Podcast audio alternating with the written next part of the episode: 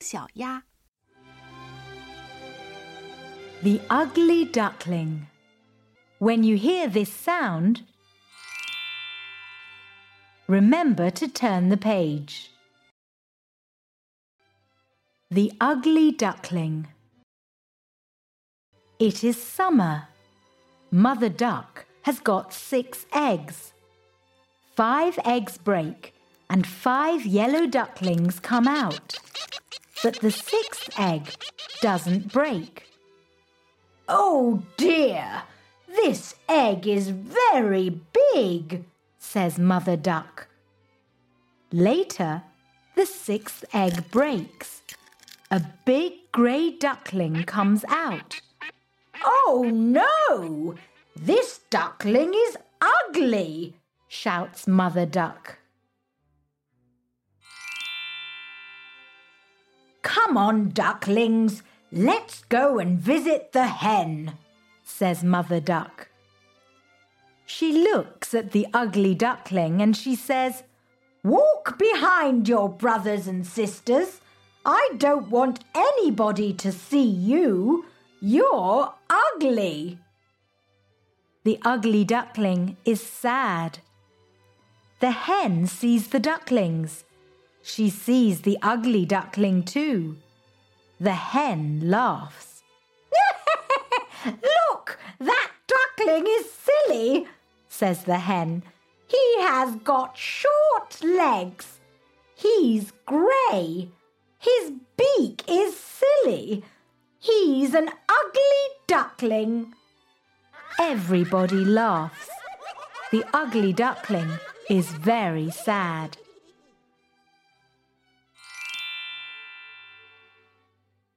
The next day, the ugly duckling leaves. He is crying because nobody likes him. He walks and walks. He sees some insects. Hello, he says. But the insects don't talk to the ugly duckling. Later, he sees some birds. You're funny.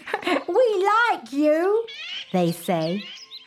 There is a loud noise. It's a big dog, the birds shout. They fly away.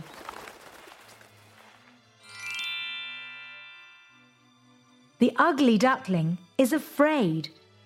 He hides in the grass. The big dog runs into the grass. It sees the ugly duckling. It smells the ugly duckling, but it goes away. The dog doesn't like me because I'm ugly, says the ugly duckling.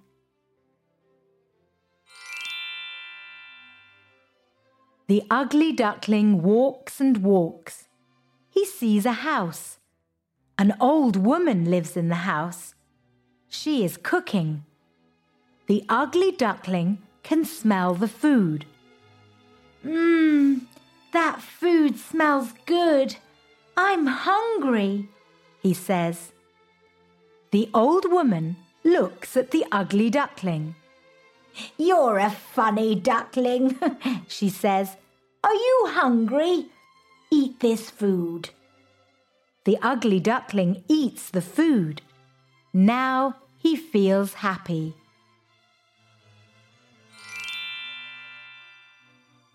But a cat and a hen live with the old woman. They are bad.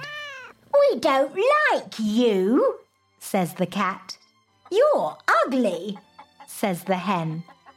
Go away, ugly duckling, they say. The ugly duckling is sad again. He leaves the house.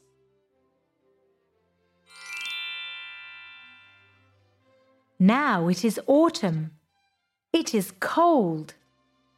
The ugly duckling walks and walks. He looks at the sky and he sees some white birds. They are beautiful. The ugly duckling likes the white birds. Hello, he shouts. But the white birds don't hear the ugly duckling. They are flying in the sky. The ugly duckling wants to fly, but his wings are small.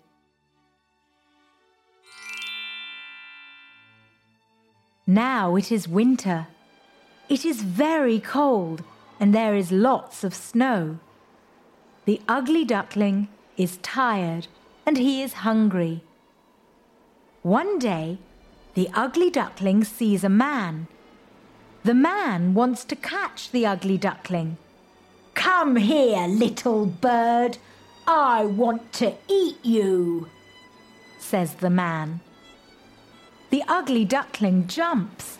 Look, he can fly.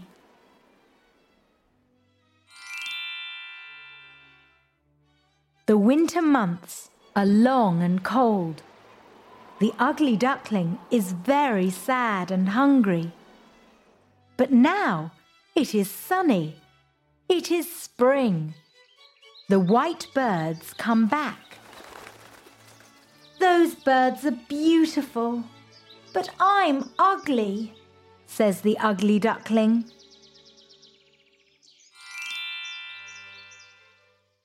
The ugly duckling wants to talk to the white birds. He wants some friends.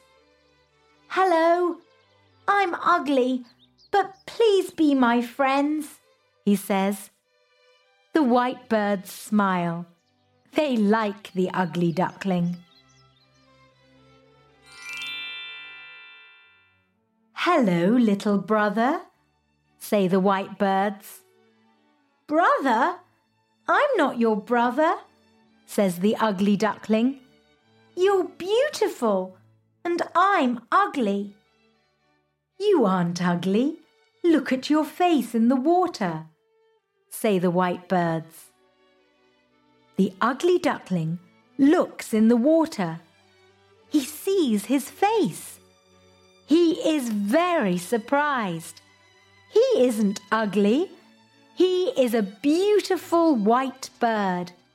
The ugly duckling is a swan. Three children see the swans. Look, look, they say. There's a new swan. He's very beautiful. The new swan is shy. He hides his face under his wing. The children give the swans some bread. Now the new swan smiles. The children like him. He isn't ugly. He is a beautiful white swan. I'm a swan! he shouts.